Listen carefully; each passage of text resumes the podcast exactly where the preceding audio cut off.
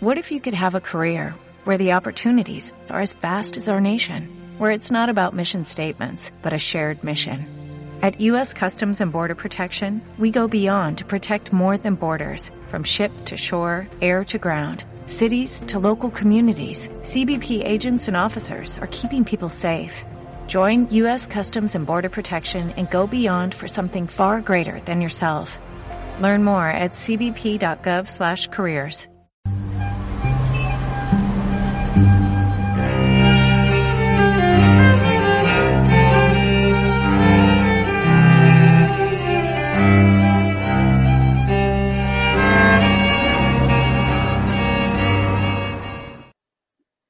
Buenos días, estimados oyentes de Radio Libertad Constituyente.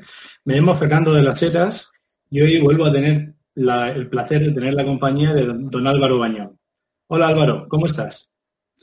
Encantado de estar contigo, Fernando. Me alegra mucho verte. Igualmente. ¿Qué te ha parecido esta semana de leer el periódico ¿Han podido sobrevivir nuestras neuronas?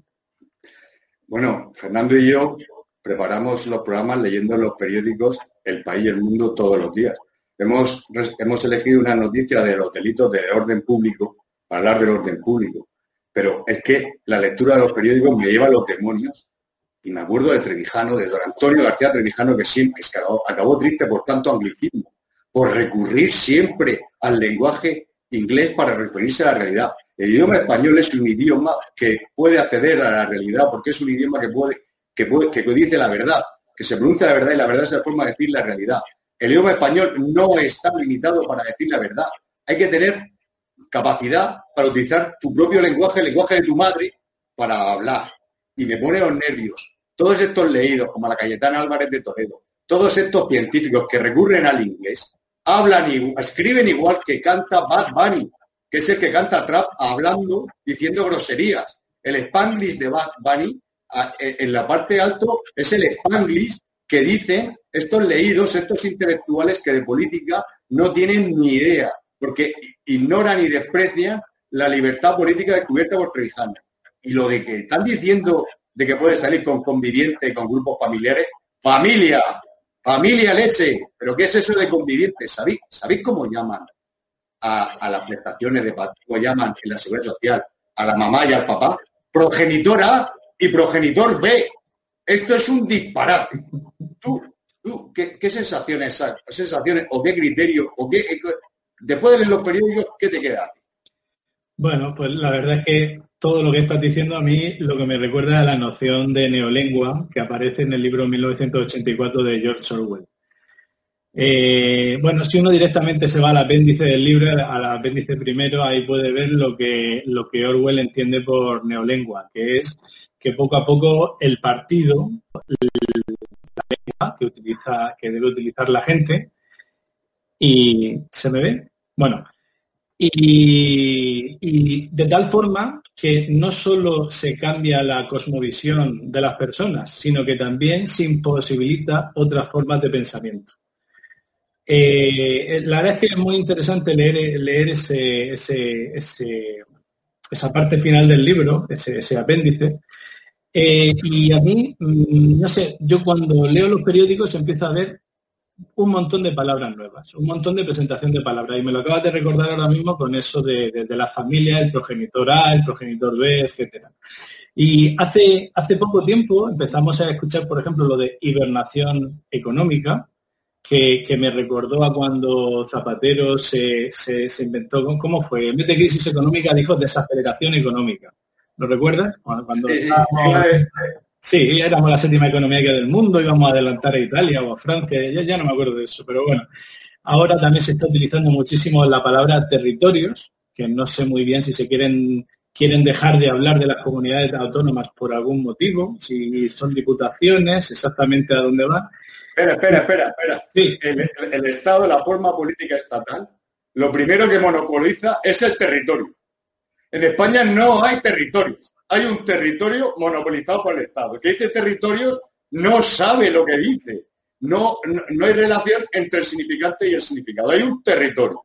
Perdona. Sí, sí, sí, sí. No, no, muy bien, muy bien. Pero bueno, yo, yo solo estaba hablando de lo que se está diciendo en los medios, de lo que están diciendo los políticos y luego los periodistas lo único que hacen es copiar lo que dice el poder político. No, vemos muchas palabras nuevas por parte de los políticos, sino que son más bien propuestas del, poder político.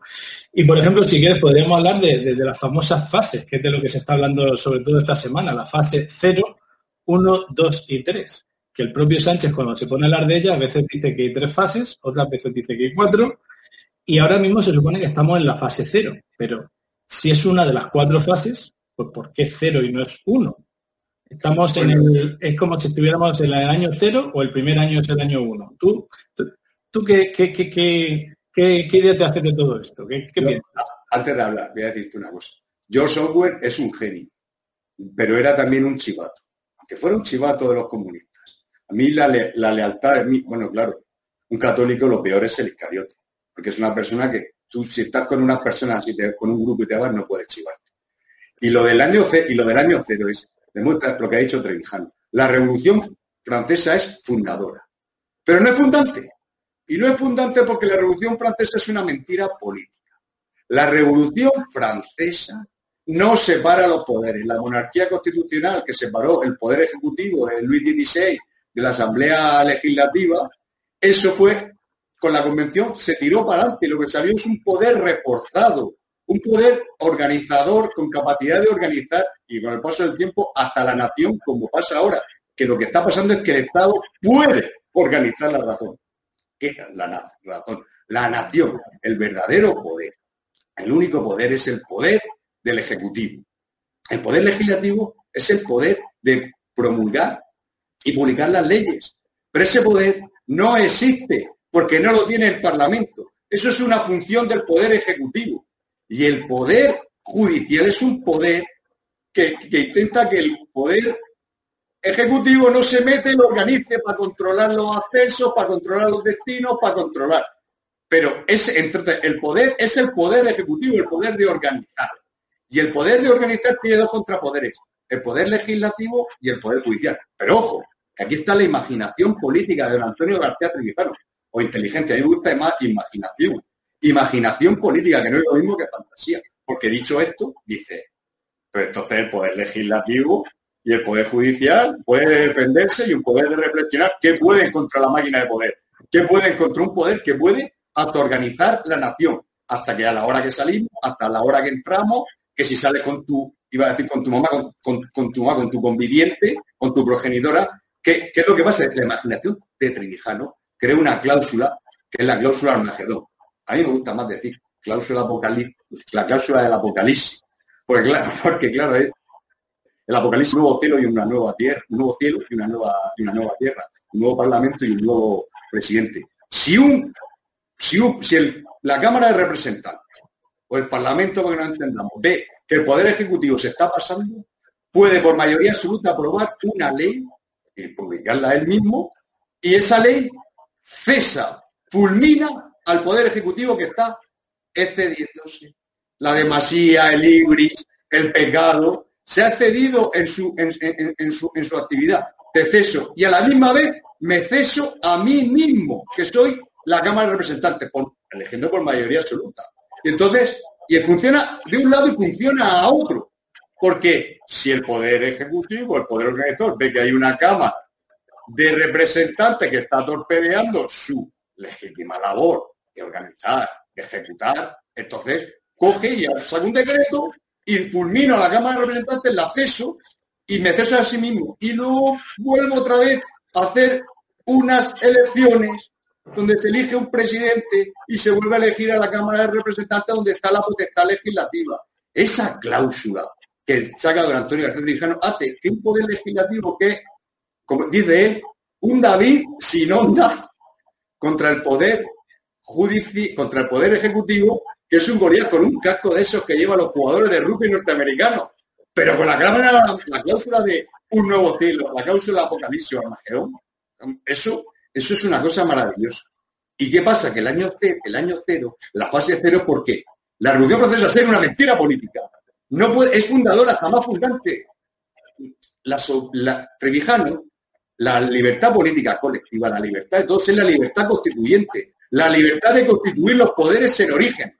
Y luego la libertad política colectiva no es más que la libertad constituyente en un momento determinado, en un momento posterior al, momento fundador de la libertad constituyente, al proceso donde se, donde, donde se constituye la libertad colectiva. Eso, eso, es una, eso es una genialidad. Pero claro, ¿por qué viene a la fase cero? Porque la revolución francesa es una mentira, que lo único que ha hecho ha sido potenciar el poder legislativo, pues entonces claro que dicen, por esta mentira no vamos, vamos a hacer ¡boom! Un, pues yo qué sé, un Big Bang y vamos a empezar a, empezar a hacer todo desde cero, porque es el calendario revolucionario. El calendario revolucionario, que, que esto voy a decirlo porque si no puedo más. El calendario revolucionario lo ordena un matemático y recurre a tres astrónomos. Esto me, gusta porque eh, la cristiandad se funda, digamos, por una tradición de tres astrólogos a la, astrología. Porque hay tres astrólogos que se van siguiendo una estrella, vamos detrás de la estrella, vamos detrás de la estrella, estudiándolo el cosmos y acaban adorando al niño en la cuna.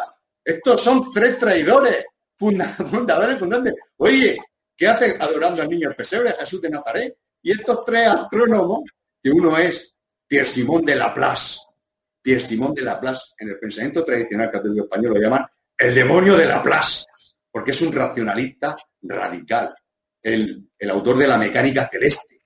Él, tiene la teoría nebular que explica, bueno, la gente no se le da muy bien. La teoría nebular dice que los planetas se han generado porque hay un, en el centro del sistema solar hay un polvo y gas que empieza a girar y entonces con todo eso, mm, con esas partículas se forman los, se forman los planetas. Pero ¿por qué lo digo? Porque estos tres, eh, eh, ¿por, qué, ¿por qué hablo de esto? Porque esto tiene una cosa muy buena, que es una, anécdota que contaba Trevijano. Llegó Bonaparte, que había sido alumno de Pierre Simón de Laplace, que es un científico que, fue revolucionario y acabó siendo Bonaparte.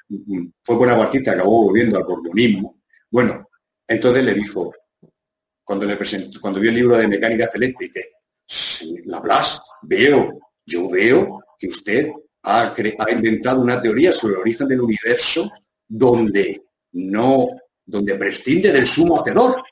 Y le dice Laplace, que esto lo sabéis todos, dice, sí, era una hipótesis prescindible. Esto es, esto es, esto es, esto es fundamental. Pero Napoleón se queda pillado y le pregunta a otro, que yo no, sé quién era, le decía, le dice el otro, es que la explicación de Dios, Dios es, una explicación muy hermosa de todo, Fijaros cómo Laplace, no él no quería ni lo buscaba ni lo pretendía, cómo Laplace adelanta ya el ateísmo estético que, del libro de Antonio García Trevijano. Al quitar a Dios, quita la explicación hermosa y viene el ateísmo estético, que es, el ateísmo estético es que no tiene fe en la belleza. No tiene fe en la belleza.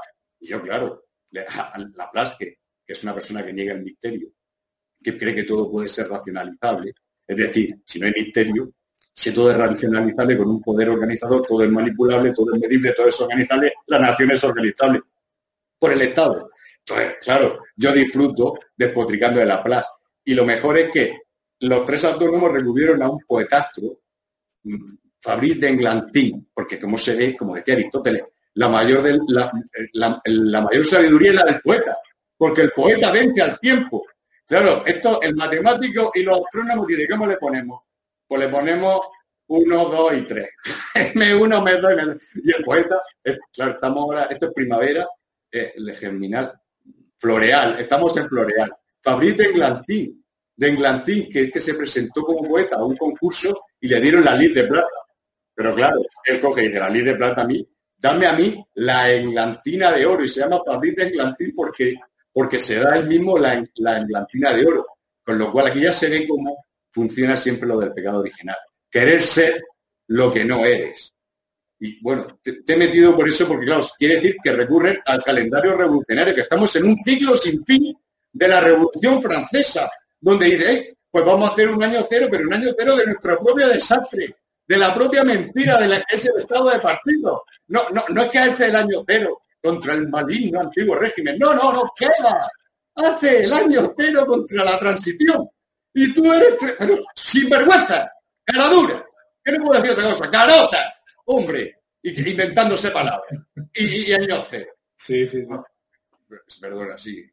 No, no, no, sí, muy, bien, muy bien. Sí, yo simplemente estaba pensando que, empezamos siempre con una noticia, con una palabra y terminamos hablando de, cualquier cosa que no es, que no es, que no es la noticia, ¿no? Porque quizás sea porque el, por, cómo vemos la, realidad actual, ¿no?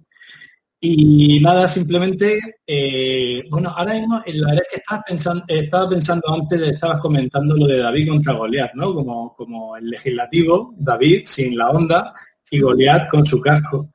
Entonces, pensando en Goliat, pensando en el Ejecutivo, me viene a la cabeza, pues a lo mejor Trump, o bueno, en el caso de España, Pedro Sánchez, y de repente me ha, surgido un, recuerdo de, qué imagen tiene uno de nuestros oyentes cuando piensa en nuestro presidente del gobierno en el Congreso. Si le pidiera que, pensara en dos imágenes, seguramente pensaría una hablando y la otra escuchando a otros ponentes en el Congreso. Sin embargo, si a, una persona le dijera, y piensa en Trump o piensa en, Obama, en el Congreso, piensa en dos imágenes, en las dos imágenes estaría hablando, no estaría escuchando.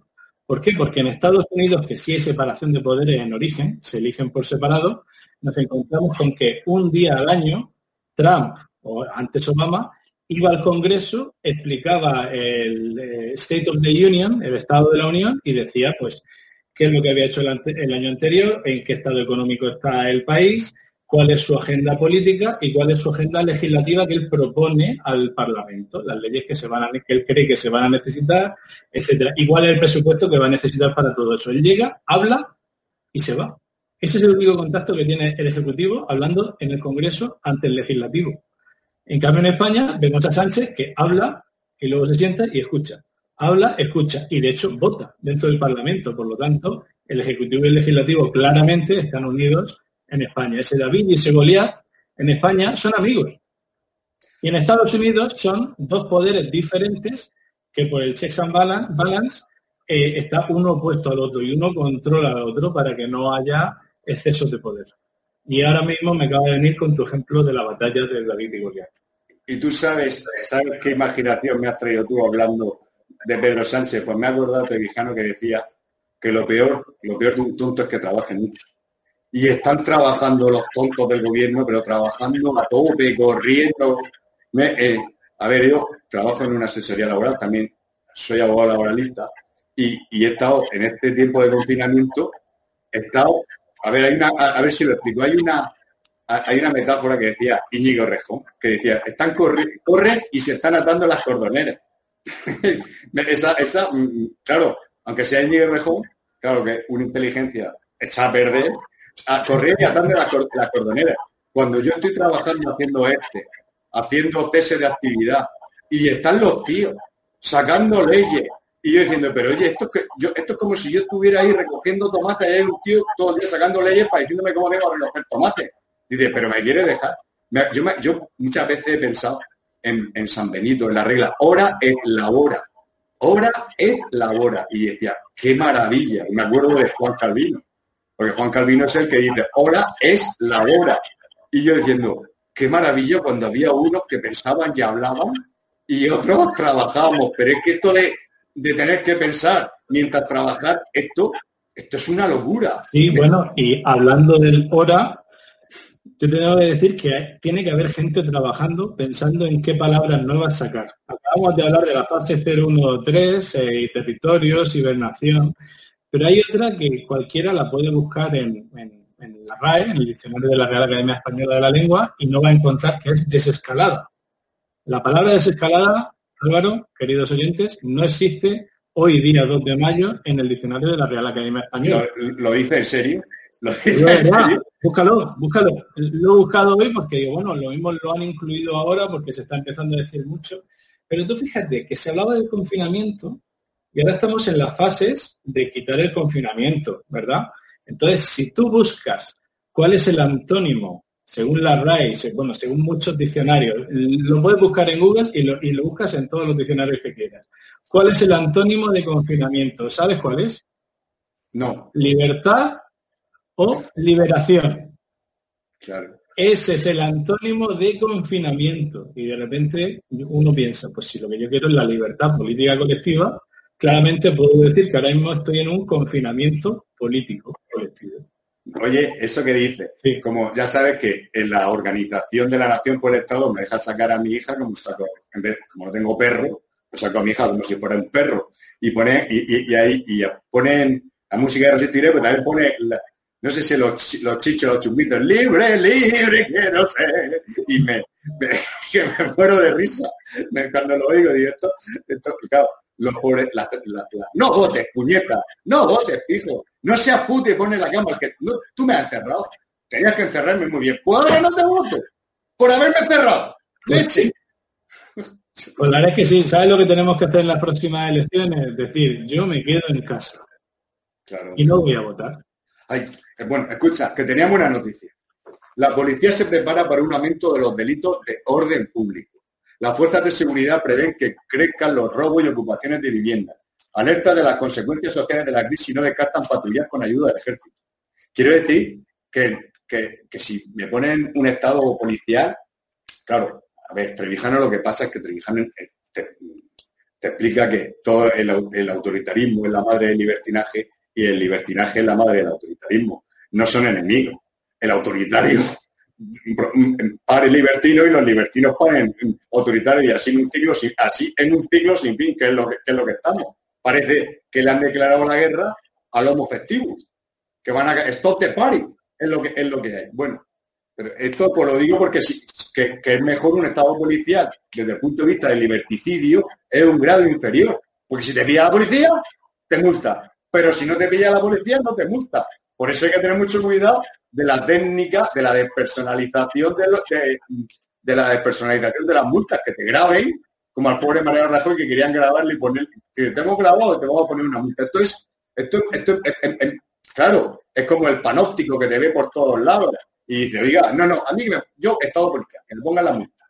en realidad nosotros queremos, cuanto más aprieten, es mejor para la libertad política colectiva. Es mejor un yugo de hierro que un yugo de madera, porque contra el yugo de hierro las personas reaccionan, con el yugo de madera, pues, eh, pues claro, no, no, no, no, se, dan cuenta, por eso quizá a lo mejor hoy las personas se, se puedan dar cuenta que una libertad individual sin una libertad colectiva fundadora fundante es lo que diga Sánchez. Porque además Sánchez es lo que diga Sánchez porque Sánchez ha dicho a casa. Y ahora mismo creo, yo lo dejé, todas las normas de la, las escaladas, yo creo que no hay BOE que ni siquiera están publicadas, que él lo hace de palabra. Que él ha dicho, iros, iros a casa. O, o, otros nos ha mandado a leer a, trabajar, pero iros a casa. Bueno, el tema de los delitos... ¿Sabes a qué me ha recordado tu frase del, yugo de...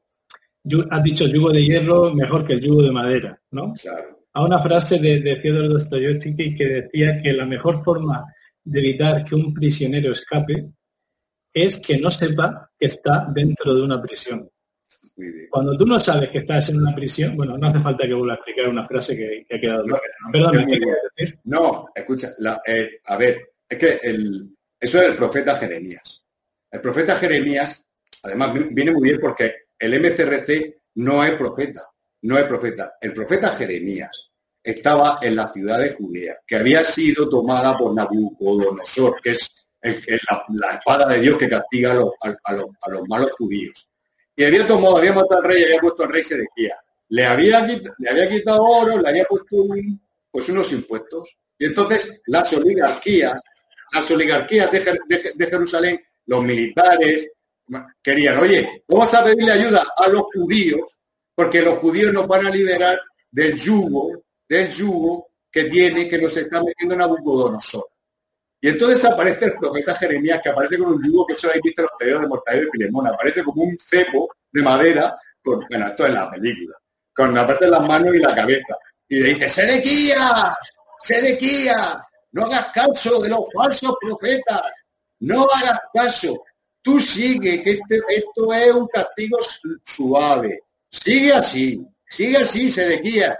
Si, si, si, si le haces caso a estos oligarcas, van a venir tiempos peores. Ahora mismo la gente puede, eh, puede eh, ir, al templo, cuidar a sus padres, cuidar a sus hijos, cultivar sus campos. Entonces el profeta Ananías coge, le da con un palo y le pega y le rompe el yugo.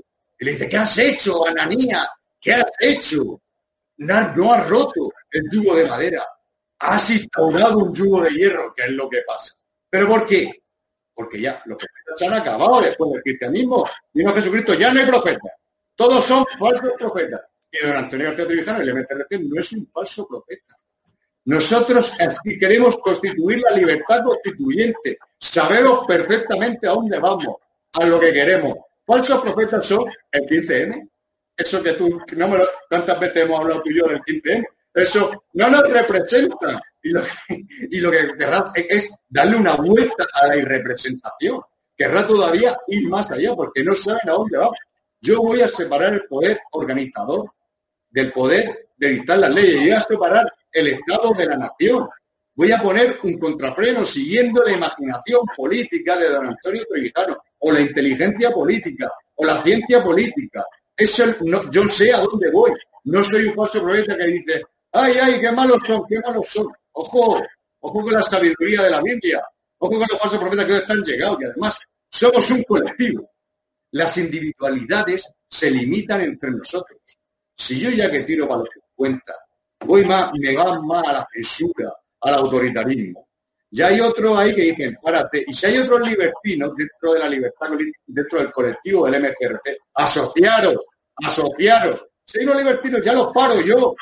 Y hacemos el término medio, que eso es la política que estoy fijando. En el propio MCRC hacemos la libertad colectiva, porque no puede haber ni censores ni libertinos que eso es lo que están aquí, los, censores están en el poder político y los libertinos están abajo. Si eso es el directorio, eso es el directorio después, después de estar más guillotineando, estar masacrando la vendé, que dice, pues ahora, orgía, fiesta, fiesta, vamos party, como dicen ahora, como dicen ahora, es Bad Bunny y los leí.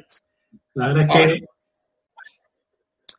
fíjate Álvaro, que hemos empezado hablando de un libro de Orwell de 1984 y, hemos, y has terminado hablando del 15M, que ya hablamos el otro día un poco, y de, y de, y de que, bueno, yo creo que empezó muy bien con el no nos representan, que es lo que pensamos nosotros, que nos gustaría tener una persona que nos represente en el Parlamento, un, un representante de distrito, elegido uninominalmente, eh, pero quería decirte que, esto también nos lleva un poco, lo que es el 15 de mi Podemos, a otro libro de Orwell, que es Rebelión en la Granja. No quiero contar el libro entero, pero básicamente es lo que le ha ocurrido a Podemos, lo que le está pasando a Vox, de empezar en contra de la casta, en contra del régimen establecido y al final convertirse en casta y convertirse en lo que ellos eh, denigraban en un principio. Y bueno, la verdad es que entre un libro y otro se nos ha pasado el programa y casi no hemos hablado de la noticia principal que íbamos a comentar. No sé si quieres decir algo por último. Bueno, sí, lo, voy a resumir. Eh, los delitos del orden público dicen delitos contra robo y la ocupación de vivienda. Lo primero que decir que sin república constitucional está en juego la idea de orden, porque el poder estatal es un poder organizador y ese ibris, ese exceso, ese pecado de organización no ver que la organización puede ser buena o mala, que es la libertad moral, la libertad de ver bueno o malo, que lo vemos hoy, ese exceso de organización, que en un caso extremo, provocado por el coronavirus, pero esto es lo que hoy, acelerado, lo que hacen, llevan haciendo 40 años. Eso, lo que ocurre es que está en juego la idea de orden, de que personas que hayan nacido bajo un poder estatal organizador sin exceso, pero que puede organizar hasta la nación, no sepan ni lo que es un orden, no lleguen. Y luego público, público es, es una de las esencias de lo político. la distinción entre público y lo privado en lo político es el ser y la política es el hacer. Si no hay distinción entre público y privado, no hay política, porque lo público es, es lo uno y lo privado es lo vario. Es como lo, sagrado, lo, sacro y lo laico que Gregorio VII en el dictatus papae distinguió. Es decir, que en contra de lo que creen los individualistas, que son tan tontos como los colectivistas, o más tontos, bueno, ya, ya, no son tontos, ahora ya Pedro Sánchez lo ha mandado a casa y en casa están. Lo, público, lo colectivo, lo, público, lo uno, da forma al ovario, conforma al ovario. Siempre lo dirige. El, el espíritu público de la libertad constituyente es la lealtad a la separación de los poderes en origen. Ese es el espíritu público, porque eso es la libertad, separar los poderes en origen. Entonces, conforma nada. No es lo privado, no manda nunca sobre lo público. Esto es una esencia. Esto es como la querella de las investiduras. Esto es una cosa que se da siempre, una lucha entre lo uno que es público y lo privado que es vario. Y si en lo público no podrá neutralizarlo, siempre lo neutraliza, no hay política. No hay política porque no hay conflicto entre lo público y lo privado. Y ya con eso termino, que hecho un resumen de la noticia que queríamos hablar pues, más largo. Fernando, buenas pues tardes. Muchísimas gracias, Álvaro, por tu intervención. Te despido. Y le quiero dar también las gracias a la encargada de que todos los botones funcionen, que es doña Teresa García. Muchas gracias y hasta la próxima ocasión. Adiós a todos los oyentes del Radio Libertad Constituyente.